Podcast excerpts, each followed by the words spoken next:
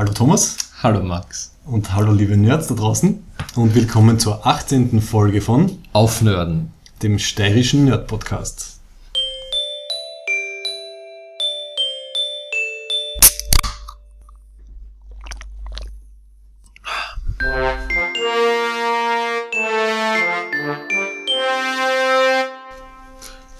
Heute reine Star Trek Folge, So, ich stoße an mit meinem Tea Earl Grey Hot. Und ich mit meinem, ähm, wir machen keine Werbung, mit meinem sehr schönen lokalen Spezialbier in kleiner Form. Das sind der Viech um.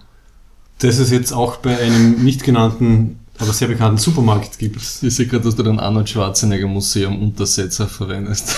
Denn das wird mein eigener äh, Podcast-Standard jetzt, bis er sie auflöst. Das ist nämlich leider wirklich nur so ein Bierdeckel, der halt aus Karton ist. Ja.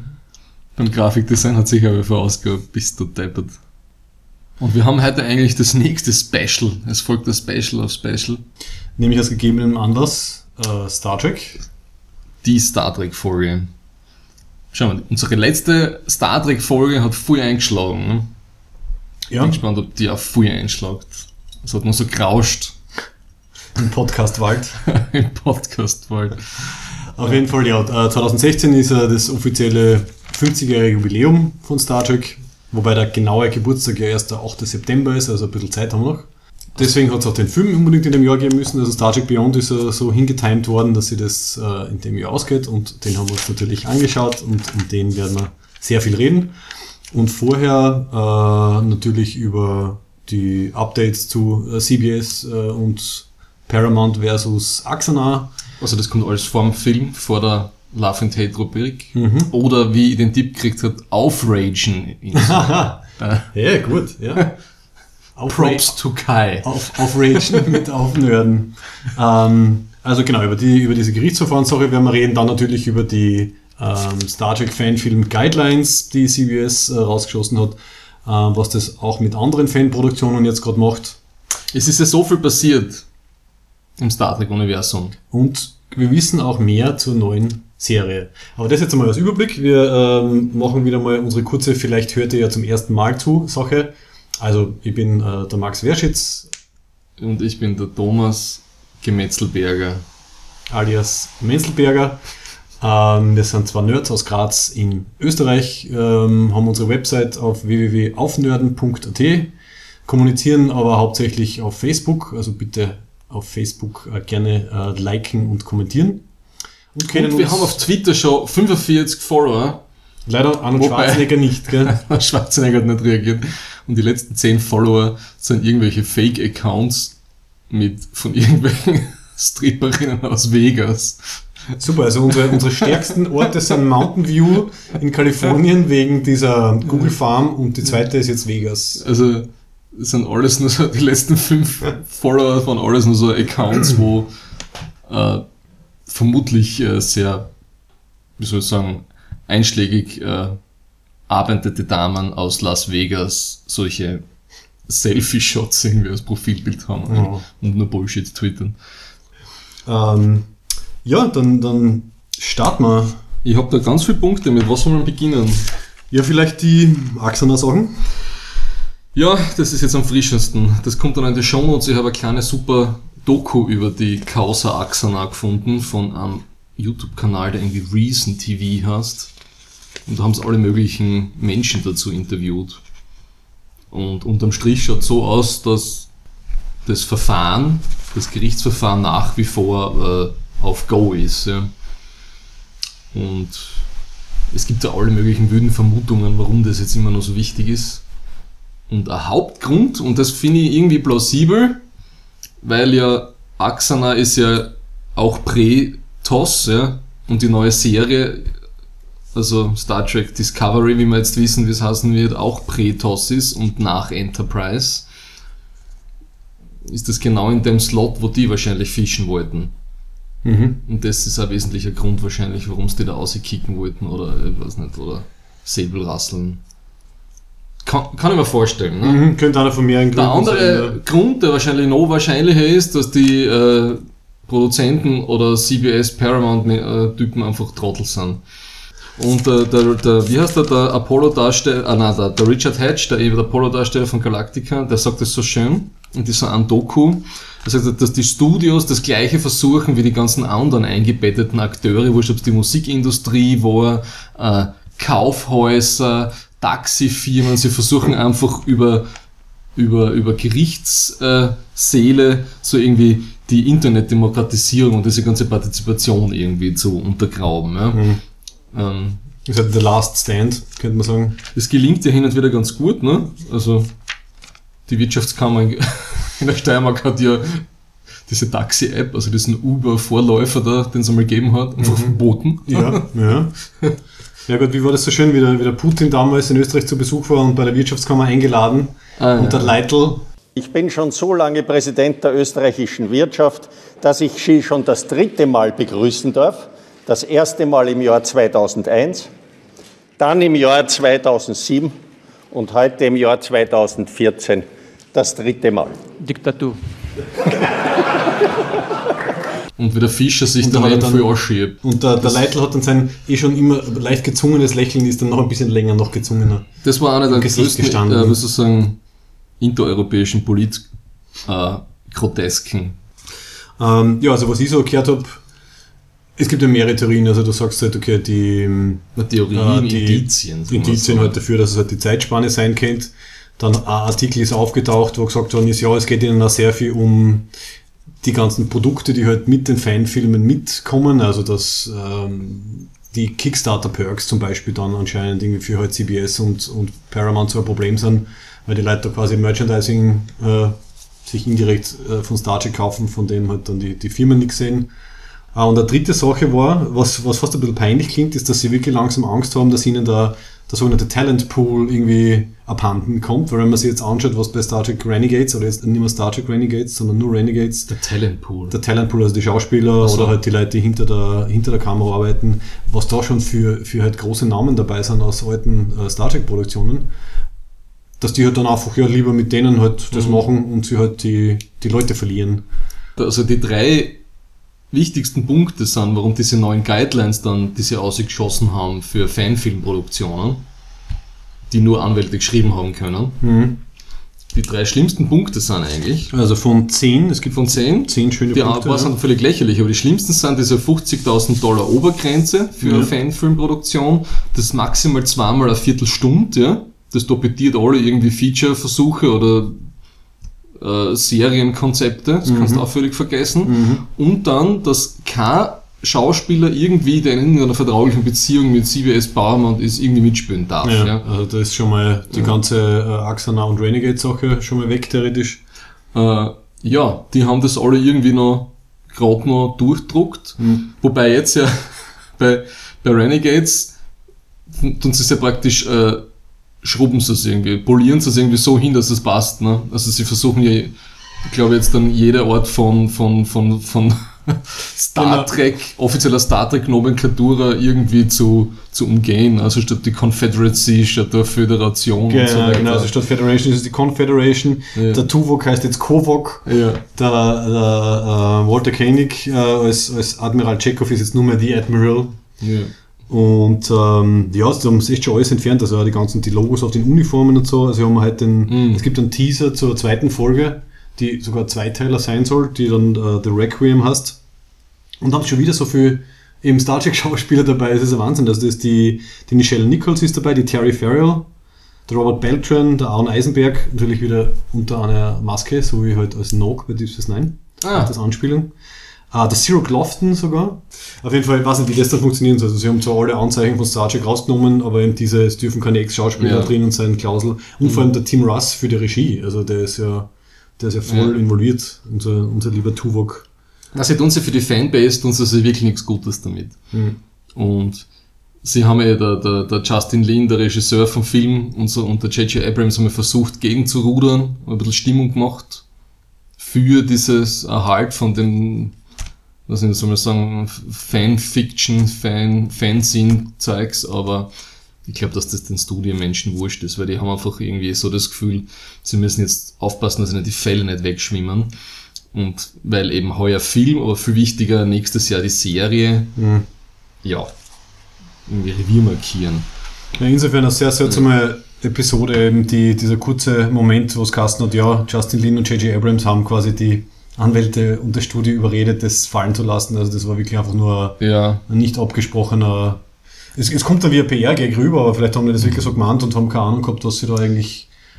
Äh, Ja, sie haben ja den Alec Guinness zu irgendeiner komischen Show eingeladen vor vom, vom Filmstart, ja. Und da hat er das, haben, da hat er der Abrams und der Lin sich dafür ausgesprochen. Und dann hat es dieses kurze, irgendwie in, kurz Interview gegeben, wo der Alec Guinness als ein super Fan dargestellt worden ist. Das war alles offizieller Star Trek Kanal, irgendwie bla bla. Und ich habe mir das ein bisschen durchgeschaut dann, also damals. Und was mich dann mehr überrascht hat, also wie gesagt, die, die Kommentarzeilen äh, in jedem Social Media und generell sind irgendwie so die, die, die, die, die Untiefen der Menschheit. Und Ja. was der von vermeintlichen Star Trek-Fans für einen Bullshit abgekriegt hat, der Alec Guinness, ja, so auf die Art, äh, richtige Star Trek-Fan, Star Trek-Fans gehen in die Wissenschaft, lassen sich inspirieren, schauen, dass sie die Menschheit weiterbringen. And you are ripping off the franchise oder so irgendwas. Es ist unglaublich, was der für ein, ein, ein Hate-Bullshit abgekriegt hat. Dafür, dass er, das, dass er dieses Indiegogo und, und Kickstarter-Ding gemacht hat. Ja. Jetzt kurz Verständnisfrage für mich Ja. und vielleicht auch für die Leute zuhören. Alec Guinness? Mit, du musst jetzt dauernd an Alec Guinness Entschuldigung, Alec Peters. Ah, okay, danke. Ich habe jetzt dauernd an den Ah. Alec Guinness, den Schauspieler und Obi-Wan gedacht. Ich trinke eh nur Tea Earl Grey Hot, aber Okay, also der Alec Peters, also der, der, der Produzent und Ja, der Hauptverantwortliche hinter, hinter Axana. Ja. Da sind Fans quasi jetzt in die Schuhe schieben wollen, dass er das alles ausgelöst hat mit Axana und dass wegen ihm jetzt auf einmal alle halt eine auf den Deckel kriegen, äh, was natürlich ein Blödsinn ist, weil irgendwann wäre es sowieso gekommen. Naja, das ist ja nicht unberechtigt, aber das ist ja nicht sehr schuld in Ja. dem Sinn. Ich meine, er hat Top-Notch Fanfilm-Produktionsgeschichte jetzt gemacht mit Axana. Ich meine, es ist klar, dass, dass, er, dass das wegen dem aufgefallen ist, ja. Wegen was denn sonst? Also wegen einem Renegade sicher nicht.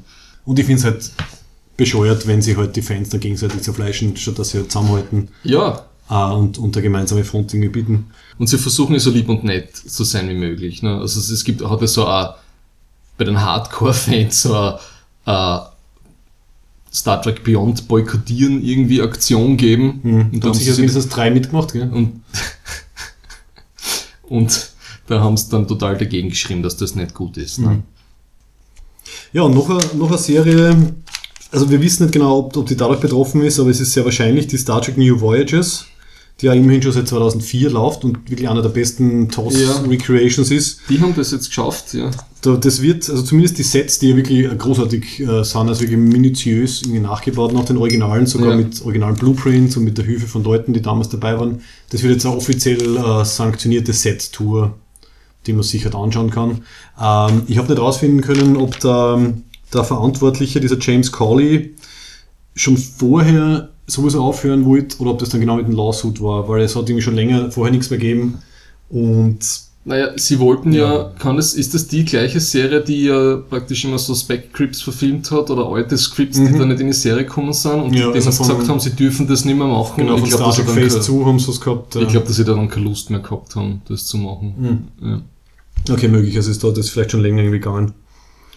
Also falls wir mal in den USA sind, es ist in, irgendwo im, im, im Staat New York.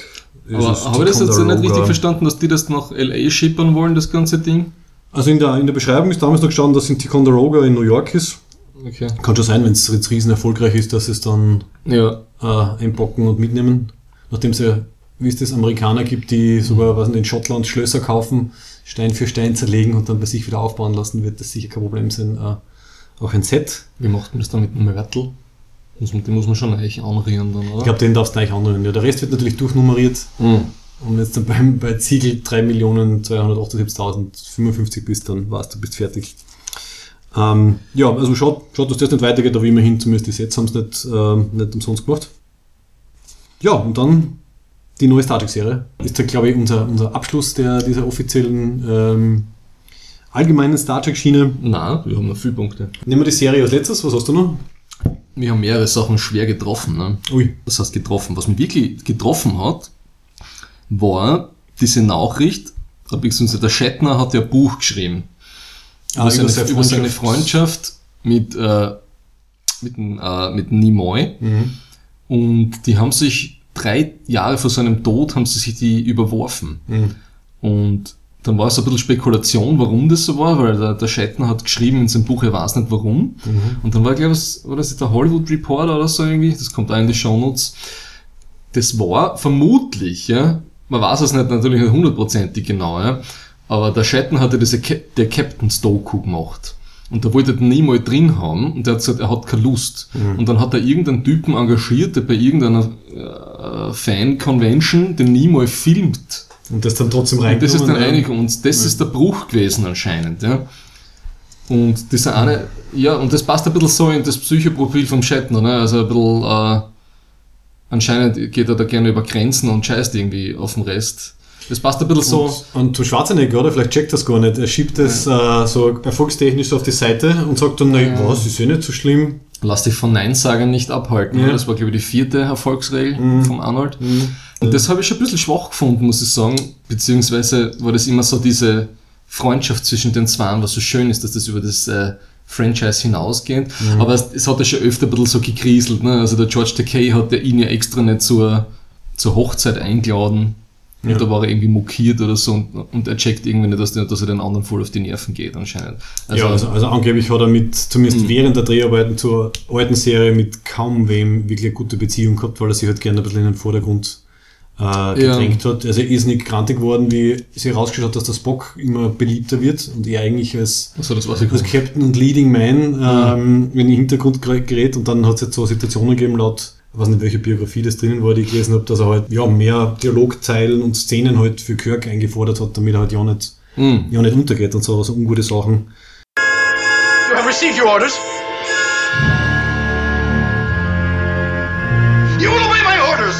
Dann ist noch was passiert, eben der, der Schauspieler ist gestorben, ne? Vom neuen Chekhov. Mhm. Ja, ich habe noch, das nehmen wir dann in die Beyond-Diskussion rein, weil es Okay. dann natürlich auch ein paar Gut.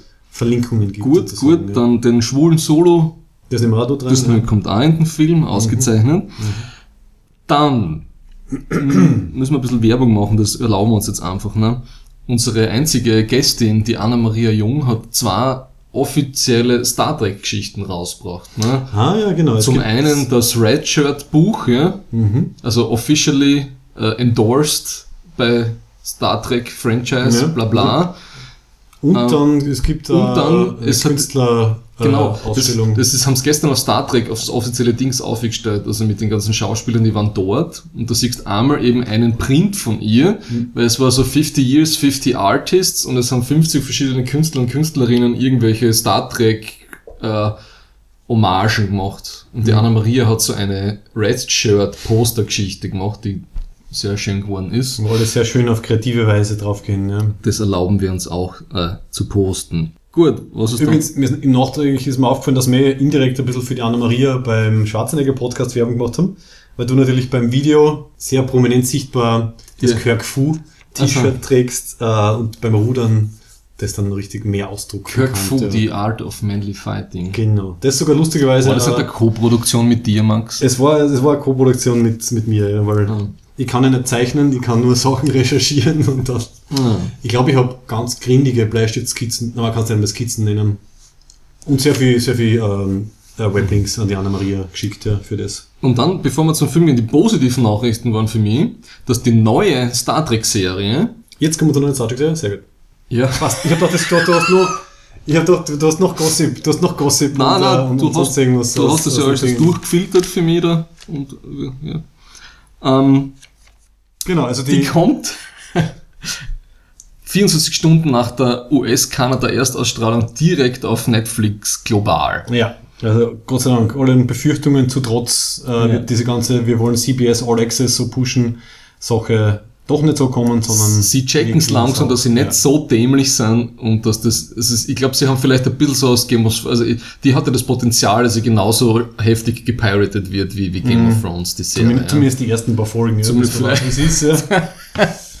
Aber es werden eh nur 13 werden in der ersten Staffel, also ich glaube, die werden, Aha. die werden ganz aufgeschießen Ja. in der Statistik. Und ja. es kommen auch alle anderen Star Trek Serien auf Netflix. das ist nämlich wirklich ein Riesending. Ich habe mal Ja. mein Netflix, und das, ähm, ist, das ist heftig. Ne? das war eine meiner wenigen Netflix-Kritiken, dass es einfach die, die Serie nicht gegeben hat. Also ja, also laut Äh, laut CBS bis Ende 2016 wird es alle Folgen auf Netflix geben. Das heißt, ich wollte mir ja schon auf Basis unserer Diskussion vom halben Jahr, wollte mir wieder mal Voyager mal so durchskippen und wollte mir schon die Boxen kaufen, das spare ich mir jetzt. ja, genau. Genau. Und es ist so schön bei Netflix, man hat zwar ein monatliches Abo, man hat immer das Gefühl, man kriegt die Sachen gratis. Ne? Das ist so, das ist kognitive Dissonanz. Ja, ich glaube, die, die Konzeptoren von dem wissen genau, wie sie das Belohnungszentrum im Hirn Ja. erreichen. Oh Gott, ja, ich bekomme es. Oh, Moment, ich habe ja ein Abo. Ah, es ist schön, Ja. dass es endlich da ist. Oh Ja, richtig, Gott, ja. richtig. Da merke ich mir, wie ich mich selber verarsche.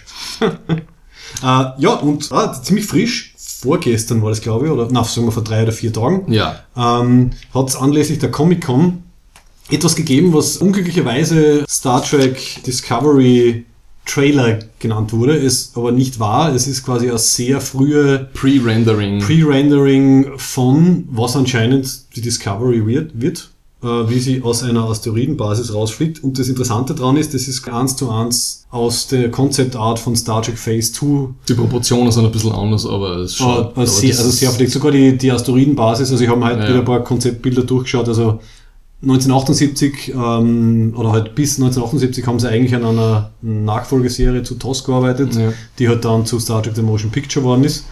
Und eben die Asteroidenbasis, die man dort sieht in dem Trailer oder Pre-Visualization-Ding und das Schiff schaut eben genau, also zu 90% so aus. Und ich bin immer noch, ich frage mich immer noch, ob das wirklich ernst gemeint ist, Denn? dass sie das Schiffdesign nehmen, weil ich finde es ganz ehrlich nicht gut. Na, ich finde es auch nicht gut. Und ich hoffe, dass es mehr so ein bisschen halt die Ära und die Richtung grob irgendwie vorgibt und dass sie das sie da noch ein bisschen noch ein bisschen rumüberlegen. Weil es schaut irgendwie so aus, wie wenn die, Ja. die Enterprise mit einer klingonischen D7 ein Love Child gehabt hätte und das dann ja. Also ich fange versuche wieder mit den positiven Sachen anzufangen. Die Musik war sehr gut. Die Musik war gut. Nämlich leicht klingonisch angehaucht.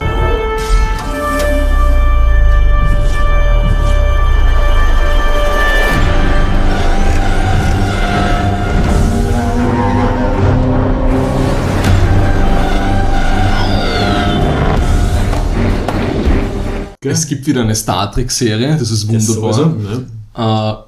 Äh, die Schreiber und Produzenten, von denen man weiß, dass sie dabei sind, machen wirklich Hoffnung. Ja? Es sind gute Leute so aus der Deep Space Nine TNG-Ära dabei, anscheinend bis jetzt. Ähm, ja, aber ich habe diese Zeitlinie-Geschichte, dass das Pre-DOS ist, dass es wieder ein Prequel ist, das geht mir furchtbar auf die Nerven. Es ist aber eine, eine Lücke, die sie noch abdecken können, weil es ist, wenn es zwischen Warum Enterprise, Lücken? Du kannst ja dann immer einzoomen und aufmachen und sagst, äh, weil da einfach viel passiert ist, also zwischen, zwischen äh, Gründung der Föderation und dann den ersten TOS-Folgen hat einfach Potenzial für Geschichten. Also das finde ich voll okay. Von mir aus, Sie haben ja gesagt, dass jede Staffel von der neuen Serie wahrscheinlich in einer anderen Zeit spielen wird. das finde ich cool. Das heißt, du kannst gerne mal mit dem anfangen und dann Ja. springen sie halt von mir aus wieder um 100 oder 50 Jahre oder so. Ähm, also ich bin schon sehr gespannt, was, Weil- die, was da ra- rausholen. Und ich habe einen, einen, wie soll ich sagen, einen netten Input gekriegt da von Warren Ellis, von einem meiner Lieblingscomic-Autoren, der in seinem Newsletter geschrieben hat, dass Star Trek mittlerweile, ja, hat, ist es eigentlich Retro-Future und Science Fiction. Ne? Ja. Also, es wird, finde ich, wenn, wenn die das wirklich eins zu eins wieder das gleiche Konzept Business as usual machen, wie sie es vor zehn Jahren schon mit Enterprise gemacht haben, und da hat man auch gemerkt, das ist nicht mehr zeitgemäß, Ja. ja. Dann wird praktisch immer das Gleiche neu aufgesudet. Ja. Also passt eigentlich jetzt genau in unsere, Ja. in unsere Ära von wir Ja. nutzen alles, was die Leute von vor 20, 30 Jahren kennen, wenn wir wissen, das lässt sich verkaufen. Ja, und das, das finde ich schon ein bisschen problematisch. Ne? Also ich finde, das, das, das, das Neue geht immer ein bisschen von... Das, was mich immer anspricht, wenn ich das sehe, so, mit- dann fängt es mit irgendeiner Fanfaren an und dann gibt es ein paar Schwenke und ein paar Lensflares und dann siehst du wieder so ein Schiff mit einer Untertassen und dann, na, ja, dann kriege ich einen Nostalgie-Flash aus den 90ern, ja? wie ich dann, was nicht, auf Sat 1 um 15 Uhr nach der Schule immer äh, Tipps bis 9 geschaut habe, dann auch von 19, was nicht, 93 bis irgendwann oder was nicht, wann genau das war, ja. Und das ist das, was antickert, ja, aber die, die eigentlichen Themen, da können wir da vielleicht beim Film ansprechen, so, wer sind wir, woher kommen wir, was macht's aus, Mensch zu sein, wie können wir uns erweitern und so weiter und so fort. Diese zeitlosen Themen, die kommen total in den Hintergrund, ne? Also die, TNG ist ja die ganze Zeit, war eigentlich immer von vorn bis hinten sieben Jahre lang unter der Klammer, ne? dass sich die Menschheit beweisen muss und dass es ums Größere geht und Entwicklung und, und, und die ganze soziotechnische Evolution und, und so weiter und so fort. Ne? Alles zusammen ist größer als die einzelnen Teile und bla bla bla bla. Ne? Und haben es dann aber leider bei Deep Space Nine wieder ein bisschen zurückgefahren, weil sie jetzt gesehen haben, ein klassischer Konflikt. Naja, äh, Deep Space Nine ganz passt, interessant. passt für mich insofern ein, weil das war praktisch die Konfrontation von der schönen Bubbly und äh, also von der lustigen, blubbernden Soda-Getränk Federation mit irgendwie harter, religiöser, kriegerischer Realität oder so. Ja, aber leider, mit keiner, aber leider mit keiner Lösung, die jetzt überrascht hat, weil es war ja trotzdem nur, okay, die Föderation muss sie auch bewaffnen Ja, äh, und halt mit der gleichen Sprache zurücksprechen. schon. Also, ja. In Voyager haben sie das, den Gedanken, finde ich, dann irgendwie noch drüber tragen, ja. Mhm. Und in der vierten Staffel von Enterprise haben sie es wieder irgendwie durch dieses Gründung von der Federation und so weiter, da haben sie es irgendwie, das war irgendwie, das, die vierte Staffel war wirklich Ja, super ja. von Enterprise. Da haben sie einen guten, irgendwie sozusagen, einen, einen Punkt gemacht, ja. Und Weil das hätte man gereicht für alles Prequelige. Wobei es lustig ist, also ich finde die vierte Staffel Enterprise auch sehr gut, aber weil du vorher eben gesagt hast, dass eigentlich das alles äh, Retro ist und die vierte Staffel war ja wirklich bewusst äh, mit Nostalgie gespickt, weil sie haben äh, Schauspieler sicher. wieder reingeholt, sie Ja. haben Themen und Geschichten reingeholt, die wir eben aus der aus TOS kennen. Also mit dem haben sie auch schon sehr, sehr geschickt gespielt. Weißt du, was mir fehlt einfach? Mir fehlt der Aufbruch ins Neue. Das fehlt mir einfach. Du warst irgendwie, okay, ja, das ist eine kriegerische Zeit und so weiter und das kann sein, dass das gerade zur Zeit vom Klingonischen Krieg ist oder kurz danach oder, oder wie auch immer, ja. Und wenn das jetzt dann wieder nur gegen Romulaner und Klingonen geht und, und, und, und die Star Trek-Götter behüte, dass da vielleicht der Temporal Cold War vielleicht nochmal aufgewärmt wird mit den Cindy und, und den ganzen Schars. Ich glaube, ja. den Cold War haben sie, glaube ich, im wahrsten Sinne des Wortes eingefroren. Ich ja. hoffe. Ich, ich finde, was interessant wäre, wenn sie es vielleicht ein bisschen so konterkarieren würden, wenn sie vielleicht eine, Plotline haben in der Föderation und eine zweite von zum Beispiel einem Schiff, das irgendwie ganz weit draußen ist und das nur so sporadisch dann die Sachen mitkriegt. Das heißt, das hat diese ganze Exploration-Idee mit rausnimmt und dann nicht von dieser ganzen Politik- und Kriegsgeschichte zu Hause gefesselt ist. Vielleicht wäre es eine Möglichkeit. Schreiben, Ja. wir- schreiben wir Ihnen ein paar Vorschläge zusammen. Ich glaube, geht es noch aus. Sie fangen erst im Herbst zum Drehen an. Ich glaube, es wird so unglaublich rauschen wie die, das Feedback von Arnold Schwarzenegger auf unserem Podcast. Ne? Ja. Ähm, und das wäre eigentlich eine gute Überleitung zum Film. Weißt du, was mein Grundproblem ist, was ich festgestellt habe? In meiner unendlichen Selbstreflexion. Du trinkst Es, zu Earl Grey. ist, ja, das sowieso, aber es ist ganz banal. Ich gehe da immer mit zu viel Erwartungen ein. Ich bin dann immer noch das kleine Bubi aus Mitte 90er, dem die Augen leuchten und das hätte ich gern wieder. Ich bin weder das Wird sie- Bubi, noch ist das Franchise das, was es irgendwie vor 15 Jahren war. Egal, wie viel ich vorher höre, zum Beispiel jetzt von einem Film, Mhm. wenn ich mich dann einsetze, ist trotzdem wie so ein kleines Weihnachten. Wenn es dann drin Ja. im Kino sitzt, das Licht geht runter, es fängt halt die Musik an und du denkst dir so, ah, Das, was sie es geschafft haben, und das tut mir fast weh irgendwie als Trekkie, aber ich habe ja eigentlich nichts gegen die anderen Franchises, wo sie es geschafft haben, war wirklich die Episode 8. Ne? Also da haben sie, über die Story kann man so viel reden, wie man will, ja, ja, haben wir eh auseinandergenommen. Mhm, also Wars, aber ja. das Feeling bei Star Wars Episode 8, ja, das war da. Die Grundthemen, dass das Franchise groß gemacht haben, waren da und das vermisse ich einfach mittlerweile. Bei Star Trek. aha, na, finde ich nicht. Okay, aber interessant. Deswegen werden wir jetzt dann diskutieren. Findest du nicht? Das ist Gut. zumindest jetzt der dritte Film, das eben wieder, wieder ein, bisschen, ein bisschen reingebracht hat, so die, die, die Serienstimmung. Aber. Hat jetzt, hast jetzt vor lauter Zorn den Kugelschreiber Ich zerbrochen? habe den Paradoxkohle zerbrochen. Nein! Gut. Also kommen. dann, dann kommen wir zu, zu Aufragen. Starship Beyond. Ähm, Right here, right now, I feel more love in this hate group than I ever felt at church or basketball or anywhere for that matter. ja, ein Film, der, der auch ein bisschen gelitten hat in der, in der Marketingkampagne davor, weil der erste Trailer zu Sabotage von den Beastie Boys, das ja schon beim ersten Film auch vorkommen ist, die Fans ein bisschen den Kopf gestoßen hat. Dann hat es einen zweiten Trailer gegeben, der schon um einiges besser war. Dann hat es einen dritten Trailer gegeben, wo es dann auf einmal das Rihanna Sledgehammer-Lied reingeknallt haben, der aber auch nicht so schlecht war, weil man schon einiges wieder gesehen hat. Und dann einen vierten Trailer, der wirklich nur mehr für Leute mit ADHS war, weil das waren Den habe ich mir gar nicht ein angeschaut. Sekunden Szenen aneinander geschnitten. Den wollte ich mir gar nicht anschauen. Das war so Na, kurz vom Film, das hat mich nicht interessiert. Gute Entscheidung. Wenn du den anschaust, der blitzt sowieso nur so bei dir durch. Ich glaube, das, das, ja. Und dann auf einmal die Rotten Tomatoes äh, Prozente sind aufgetaucht und es war doch nicht so schlecht, dann, dann habe ich zumindest wieder Hoffnung geschöpft. Heute waren es auf 84. Gut. Und was mir wirklich gut dann hat, weil, ich sag ja, die erste Hälfte vom Film hat mir viel besser gefallen als die zweite Hälfte Ja. vom Film. Das stimmt mir dann dabei, die ja. versammelte Dreckdiener Delegation gesagt hat, ich muss zuerst die positiven Sachen aufzählen und dann die negativen. Wie machen wir das jetzt? Ja, vielleicht erst ein bisschen zum, zum Hintergrund, Der weil Hintergrund, es ist, den Produktionshintergrund auch ganz nett. Ich habe ein, ein Interview mit dem äh, Simon Peck gelesen, also es hat der Simon Peck zusammen mit einem gewissen Doug Young ähm, das Drehbuch geschrieben, aber erst nachdem es schon einen Entwurf gegeben hat, der wie anscheinend Dark Young. Doug D-O-U-G Ja, Dark Young. Das, Darth, klingt, Darth Young. das klingt wie ein Porn-Name. Schau, wir sollten fragen, ob er mit der Anna-Maria vielleicht verwandt ist. Ne? Doug Jung. Auf jeden Fall. Also es hätte, anscheinend haben sie schon ein, ein, Drehbuch gehabt. Äh, Das hat dann irgendwie nicht gepasst. Und dann ist halt der Simon Peck gefragt worden, du, willst du den nächsten Star Trek-Film schreiben?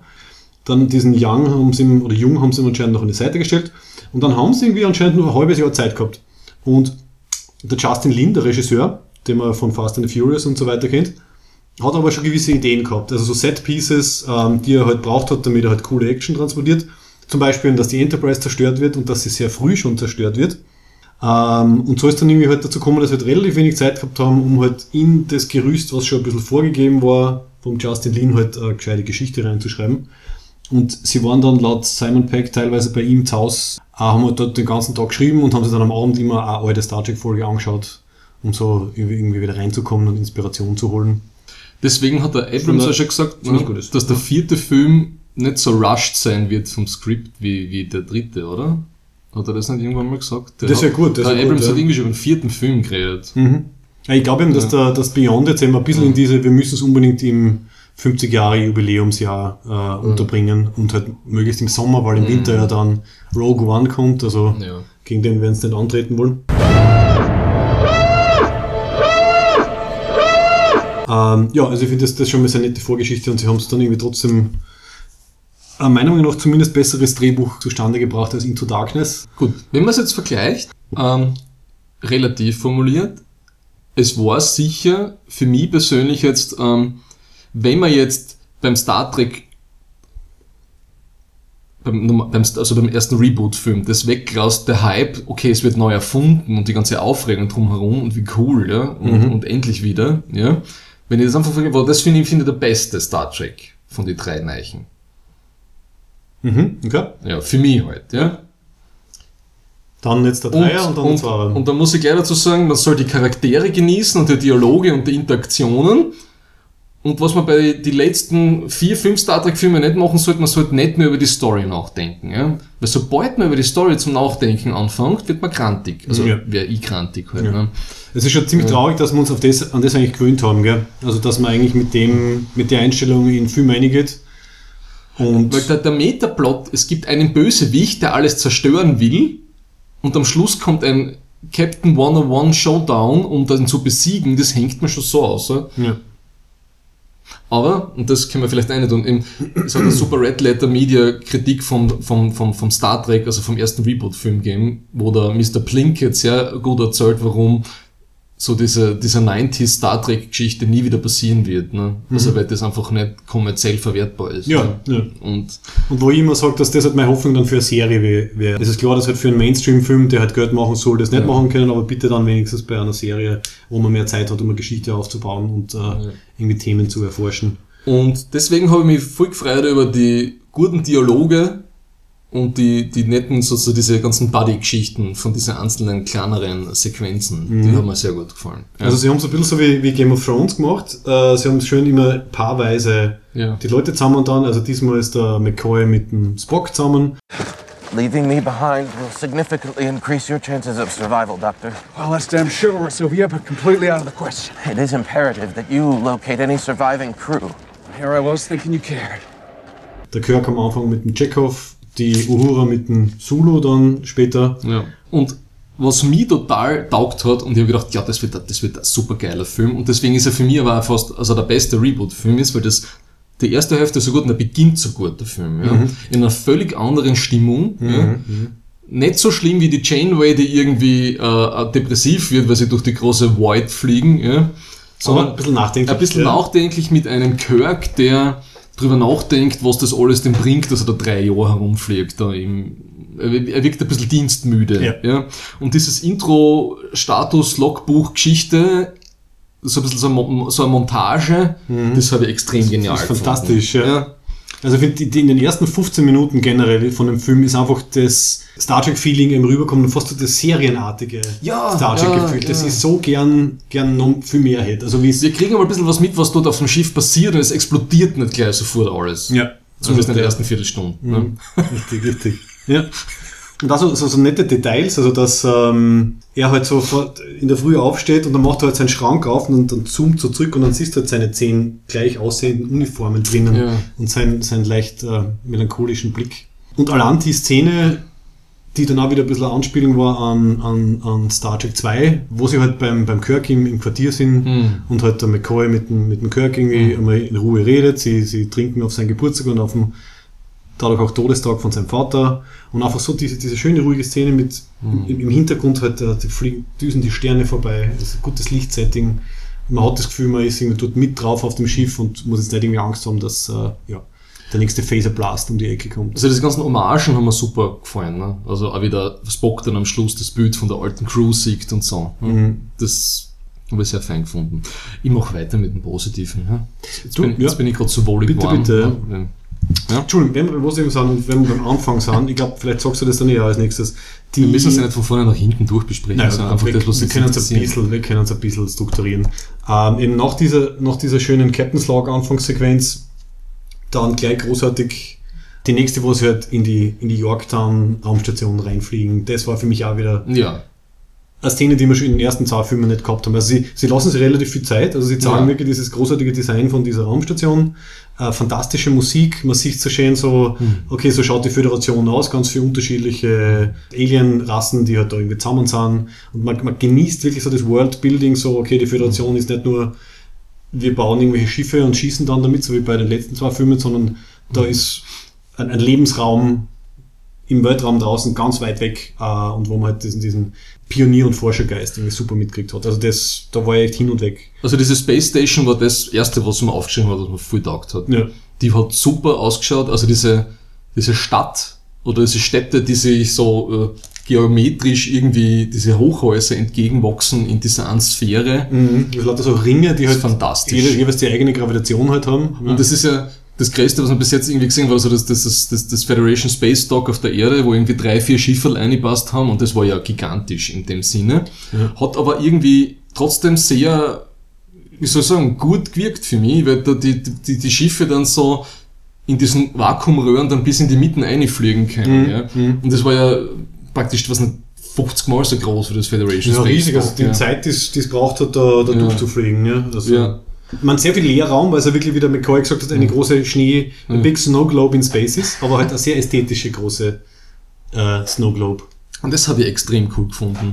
Mhm. Und man hat das Gefühl gehabt, man hat, das Einzige, was man so gesehen hat bis jetzt, das sind so diese Utopia Planitia auf Mars, na, wo du irgendwie zwei, drei so Fertigungsstationen im Orbit siehst. Mhm. Und am Schluss siehst du diese eine, wo- wie sie das eine Schiff zusammenstecken. Mhm. Und du merkst, wie riesen, also was für ein riesen industrieller Komplex das Ding eigentlich ist. Ja. Die können da ja Schiffe auspumpen, so schnell können die, kann die Sternenflottenakademie gar nicht, gar nicht Leute aus, ausbilden. nachschießen, Ja. ja. Und auch wie es dann ausstarten am Anfang, wie sie auf ihre Mission kommen, diese, es hat so ausgeschaut, als ob sie eine GoPro auf, auf die Enterprise draufgeschnallt hätten. Genau, das genau. war super schön. Und die, und die Warp Bubble, wie sie das gemacht haben, das war auch total cool, finde ich. Ja. Kannst du dich noch erinnern, das habe ich, glaube ich, wie wir den, den Trailer äh, beim vorvorigen Podcast oder was besprochen haben, wie total begeistert war und, und, und du, glaube ich, du hast das nicht ganz im Kopf gehabt, aber das war super, diese, die Schallmauer, aber es Ah, ist halt die, die Subraum-Schallmauer, die durchbrochen wird, also ein sehr geiler visueller Effekt. Und ich weiß nicht, ist dir das aufgefallen? Subraum?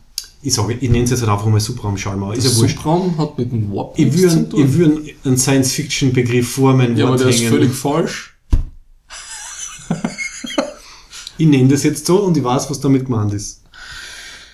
Und was ich auch sehr nett finde, so, so ganz kleine Details. Normalerweise sagt man immer, dass, also zumindest im westlichen Kulturraum, immer Dinge von links nach rechts gehen und fliegen sollten, damit man halt irgendwie die, den, den, den Fortschritt hat. Ja. Und wie sie aber zurückfliegen von ihrer Mission nach Yorktown, fliegt die Enterprise von rechts nach links. Und ich finde, das war so ein nettes kleines Element, einfach so, wir fliegen nach Hause. Das ist mir aufgefallen. Okay. Da war diese schöne, diese schöne Subraum-Schallmauer, die nichts mehr damit zu tun hat. Der Warp-Antrieb krümmt den Raum um das Schiff herum. Das hat mit Hubraum nichts zu tun. Okay. Also so kleine Details, die mich total begeistert haben, klar am Anfang.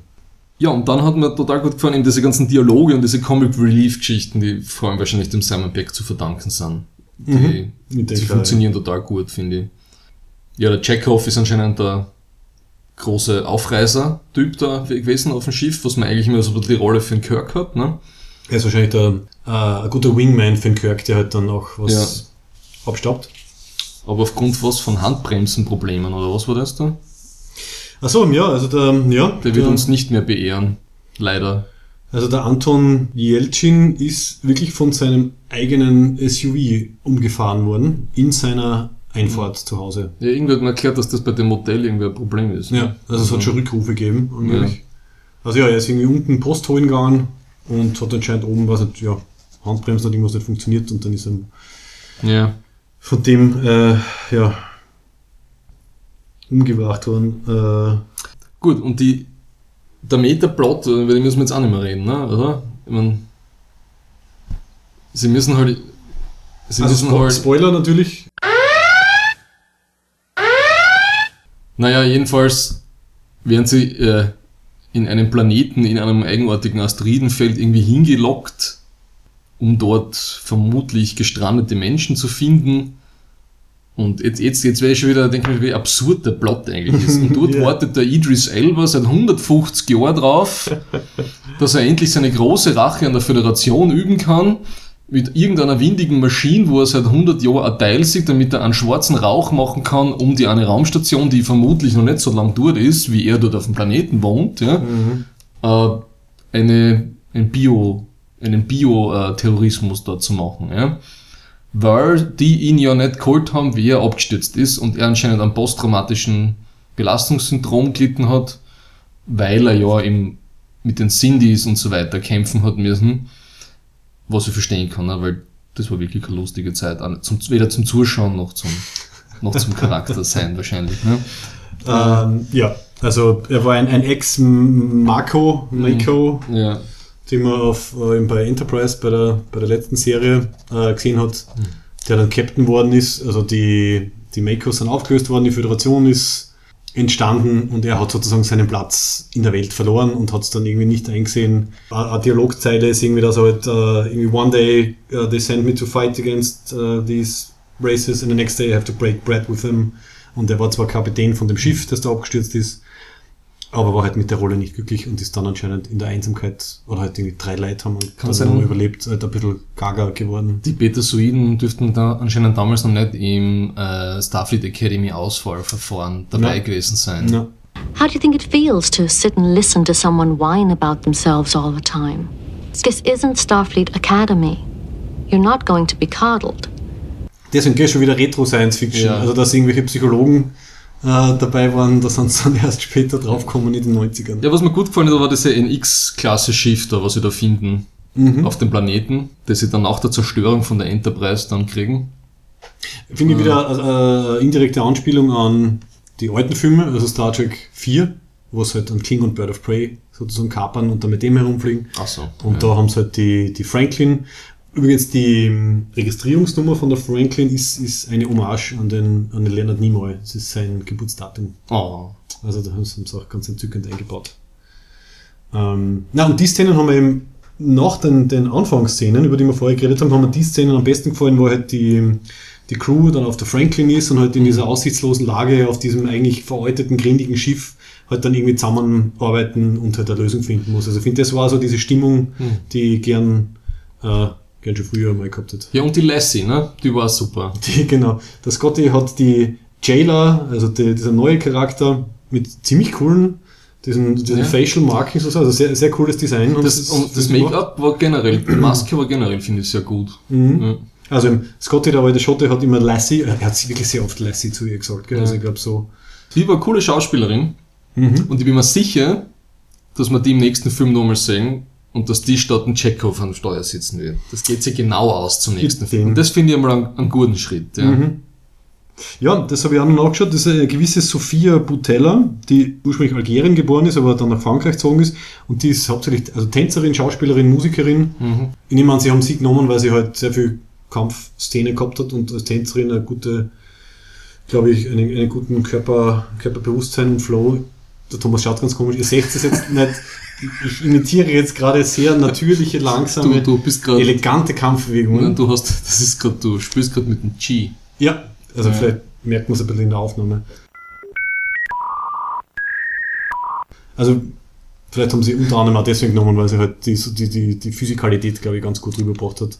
Und das Lustige ist, also die Filme, in denen sie vorher gespielt hat, waren nicht so bekannt. Das Einzige, was ich kannt habe, war dieses Kingsman The Secret Service. Es gibt aber einen Die Mumie Reboot und da wird sie, da wird sie die Mumie spielen.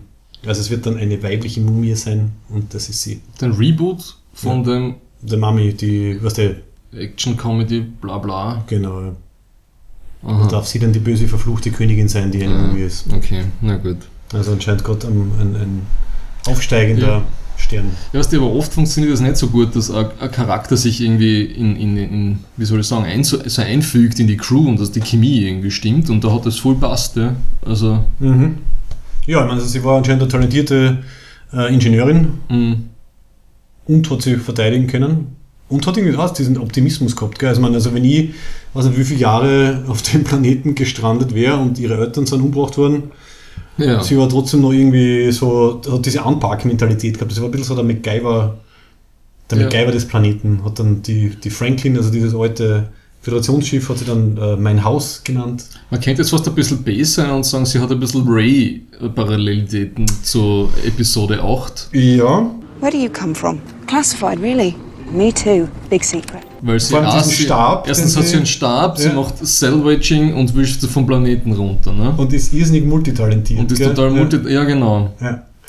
Ja, ich meine, es ist ja nicht so, dass der J.J. Abrams für beide Franchises Danger. was gemacht hat, gell? Danger. Aber Konzepte, die funktionieren. Aber sie war cool. Also Ja. sie ist schon sehr, also das, sie ist schon sehr eigenständig als Figur gewesen. ne? Mhm. Richtig. Und genau, und sie, eben am Ende vom Film kriegt sie dann, weil der Kirk ein paar Strings gepult hat, eine Einladung für die Ja. Sternenflottenakademie-Ausbildung. So, jetzt gehen wir die positiven Dings dann bald aus. Ne?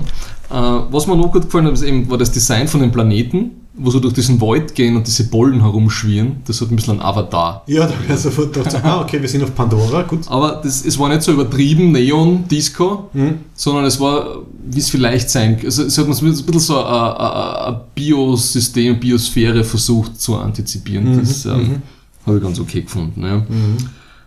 Ähm, und die Enterprise wird ja zermanscht, ja. Mhm. Und das hat mir auch gut gefallen, dass dieses Aufbrechen der Enterprise so lang dauert hat, ja. Dass das nicht so, oh, und alles ist vorbei, ja. Wie ein Hummer, der langsam zerlegt Und sie haben wirklich langsam Abendessen. zerlegt. Und dieser Schwaden, ja, von diesem, was nicht, äh, was nicht, Schifferl da, Mhm. das war mal was anderes. Ne? Also auch keine neue Idee. Also Ja. diese ganze Schwarmsachen hat es schon in Science Fiction generell gegeben. Es gibt auch eine. Voyager-Folge, die sogar The Swarm heißt, wo sie genau Ah, das so. gleiche Problem haben. Brace yourself for a swarm of terror. Who attacked you? We had no defense. There were thousands of them. No one can defy them. we had a head start, we might be able to outrun them. Aber natürlich besser als halt in den letzten, weil im Star Trek 2009 und Star Trek äh, Into Darkness waren es halt zwei riesengroße Schiffe. Es ist besser- Waren. Jetzt waren es wenigstens, was einmal was bisschen anderes. Es ist besser als ein großes Schiff in, als Into Darkness, was Vengeance heißt. Ja. Und das ähm, ja, schon auf dem Tisch als kleines Modell steht ähm, vom Admiral, damit man sich vorher anschauen kann. Aber ja, nein, also insofern nicht neu, aber zumindest in dem Kontext jetzt irgendwie, irgendwie Ja. so nicht. Und sehr effizient und bedrohlich. Und das war, finde ich, dann der große Fehler oder eines der Dinge, die mich dann ähm, wirklich rausgerissen haben. Sie bauen zuerst diese, diese Schwarmflotte als diese unbesiegbare Macht irgendwie auf. Und das war ja sehr cool. Ich weiß nicht, ob dir das aufgefallen ist, ganz am Anfang, wie sie den, eben die, diese Notfallkapsel halt irgendwie reinholen auf der Yorktown. Und der erste Funkspruch auf dem, auf dem Bildschirm, das hat ja fast so ein bisschen so Alien-Horror-Effekte gehabt. Also so diese, diese schnellen Bewegungen und so diese, diese Paniksachen. Ähm, das heißt, die erste Hälfte oder drei Viertel des Films wirkt es einfach wie, eine- wie eine fast un- unbesiegbare Technologie, die da dieser, der, der Kra- Krull äh, gefunden hat. Und dann, womit zerstören sie dann diese übermächtige Macht? Mit genau dem Beastie Boy Lied mit Sabotage. Und da hat es mich dann Es- rausgerissen das erste Mal. Es war. Die Szene habe ich total lustig gefunden, aber es war nicht Star Trek. Ja, aber es war total lustig. Und vor allem, wo, dann im, im, im, wo sie dann im Lied zum Schreien anfangen, ne, Es war natürlich perfekt getimed, ja. und, dann, und dann haben sie die Frequenz von den Viechern und dann, und dann Dann schickt die- es diese Welle hinaus und explodiert alles bis auf das eine letzte Schiff, wo der Idris Elba oben ist. Ja. Wie kann man so einen guten Schauspieler nur für so eine Rolle verhatzen? Ja? Das ist ja ein völliger Wahnsinn. Ja? Du siehst sein Gesicht sowieso ungefähr nur 10 Sekunden im ganzen Film, ja, Mhm. und das ist da wirklich eine, eine schlechte Maske am Schluss gehabt, die irgendwie scheiße ausgeschaut hat, da, weil er sich ja verjüngt, indem er Leid aussaugt. Das war wieder so vampiristisch dämlich. Die, die, Gut, das, das, das, das haben sie gebraucht, um äh, halt die Überraschung aufrechtzuerhalten, Ja. weil wenn er am Anfang halt so ausgeschaut hat, wie er eigentlich ausschaut, dann, Okay, aber dann wäre das das nicht ist so ein guter Schauspieler, wenn du zum Beispiel an den Film denkst, an dieses Netflix-Ding, da ist nicht Heroes of No Nation oder wie das heißt, das ist ein Bürgerkriegsfilm in Westafrika. Mhm, da ja, ist er ein Hammer, ja, Mhm. für solche Filme oder oder ja bitte, The Wire, ne, mit der Rolle, Mhm. mit der er groß geworden ist, ne, der kann so viel und dann, dann, dann stellen sie den so ein. Ja gut, ich meine, Star Trek hat ein bisschen, äh, oder die Star Trek-Filme haben ein bisschen eine Geschichte von halt gute Schauspieler verbraten. Also, Ja, okay. Ich bin froh, dass sie ihn genommen haben, weil ein schlechterer Schauspieler hätte es wahrscheinlich Und seine Motivation. dazu Sie haben versucht, ja. seine Motivation am Schluss ein bisschen zu erklären, ne? weil da war so ein bisschen die, die Abrams Mystery Box von vorn bis hinten drinnen. Man weiß nicht genau warum die ganze Zeit und am Schluss sagt es dann doch, ne? weil sie ihn verraten haben und deswegen war ich 150 Jahre böse und habe Menschen aussaugen müssen, damit ich leben kann. Dann seine Minions und sein erster Offizier, die waren völlige, die waren völlige motivationslose Typen, die einfach für ihn gearbeitet haben. Wo man Also nicht mein- weiß, warum die überhaupt für ihn arbeiten. Das ist jetzt eben die Frage. Also meine Theorie momentan ist, dass die, er hat eben gesagt, dass außer ihm haben nur drei überlebt. Äh, dann sieht man quasi seine, seinen Number Two, die sieht man ja öfters. Der hat äh, irgendeinen Spezialbeef mit der Jailer, weil er ihre Eltern oder zumindest ihren Ja. Vater umgebracht hat. Äh, ich glaube, dass alle anderen, ehrlich gesagt, auch Drohnen waren. Die, Warum baut man dann humanoide, humanoide Drohnen? Damit du das Schiff kapern kannst, also damit du dann ein Boarding-Ding machen kannst. Also ich glaube wirklich, er war, es waren quasi vier Leute nur mehr auf dem Planeten, Ja. außer er hat gerade Gefangene gehabt und halt dann die, diese Drohnenarmee und beim, ich hab den Film ja noch ein zweites Mal angeschaut und wenn man beim zweiten Mal darauf achtet, wie sie die ähm, bewegen, also wie sie gehen und die Geräusche, die sie macht, das sind schon, die Andeutungen sind schon da, dass das was er mechanisch äh, gesteuertes irgendwie hat. Also es ist quasi, er hat, er hat eine Roboterarmee. Er, also ehrlich gesagt, mich hat es gar nicht so gestört. Ich habe es ganz erfrischend gefunden, dass er den Plot-Twist Twist gegeben hat am Ende, dass es ja nicht einfach nur irgendein Alien war, das halt die Föderation zerstören will, sondern dass er persönliche Motivation gehabt hat. Finde ich, war zumindest schon besser als, als Nero seine Motivation. Inwiefern war die besser, die Motivation? Ja gut, der Nero, was der Nero behauptet, dass Spock ist schuld, dass er seinen Planeten nicht gerettet hat, was so absurd ist. Und, das ist, die, die ist gleich gut, die Motivation, wie die finde- Föderation hat mich nicht abgeholt. Finde ich nicht, finde ich nicht. Also wenn es wirklich eine persönliche Beziehung zu, zu der... Er war, er war dort, dort, dort angestellt, er hat für sie gekämpft und er hat ja dann nachher dann das Gefühl gehabt, dass er halt irgendwie... Dass das alles umsonst war und dass halt irgendwie, sind irgendwie das nicht mehr machen kann. Finde ich, also die, mir hat dieser persönliche Bezug halt zu Starfleet Ja. gefallen und zu dieser ganzen Thematik, so wofür, wofür steht Starfleet und wofür steht die Föderation. Und in, Aber im Vergleich dazu war Nero irgendwie... Ich finde, das sind beides zwar sehr lauwarme Glaselbier. Ja. Spock und McCoy war lustig, ja. Mhm. Das Buddy-Ding, wobei mir der Spock viel zu emotional war. Ja, Er heult und lacht. naja, das war Äh, natürlich der Blutverlust, das hat der McCoy ja sehr schön diagnostiziert. Und wo ist er verletzt worden? Natürlich in der Hüfte. Ja, oder sein Herz, hast du aufgepasst? Ja. Also die Vulkanier haben laut McCoy in dem Film zwei Herzen und die sind ungefähr auf Leberhöhe. ja. Und anscheinend ist es da knapp vorbeigegangen. Aber dann hätte er laut Filmlogik, wo die Leute ihm in der Hüfte verletzt werden, weil da nichts ist, hätte er an seine Schulter kriegen müssen. Also. also die haben recht viel lustige Dialoge gehabt. Also allein das mit, dass er seine Freundin eigentlich stalkt oder seine Ex-Freundin, weil es das hat mich gefreut, dass, die, Ja, dass das er mit der. Uhura Schluss gemacht hat, also dass sie mit ihm Schluss gemacht hat, das hat mir echt taugt. Ja. Wobei ich glaube, es ist nur kurzfristig. Weil das war, mal, das war auch von den Sachen, die mir am meisten auf die Nerven gegangen ist, muss ich sagen. Ich finde, die Zoe Saldana ist auch eine super coole Schauspielerin und finde verkörpert die moderne Uhura irgendwie echt cool. Mhm.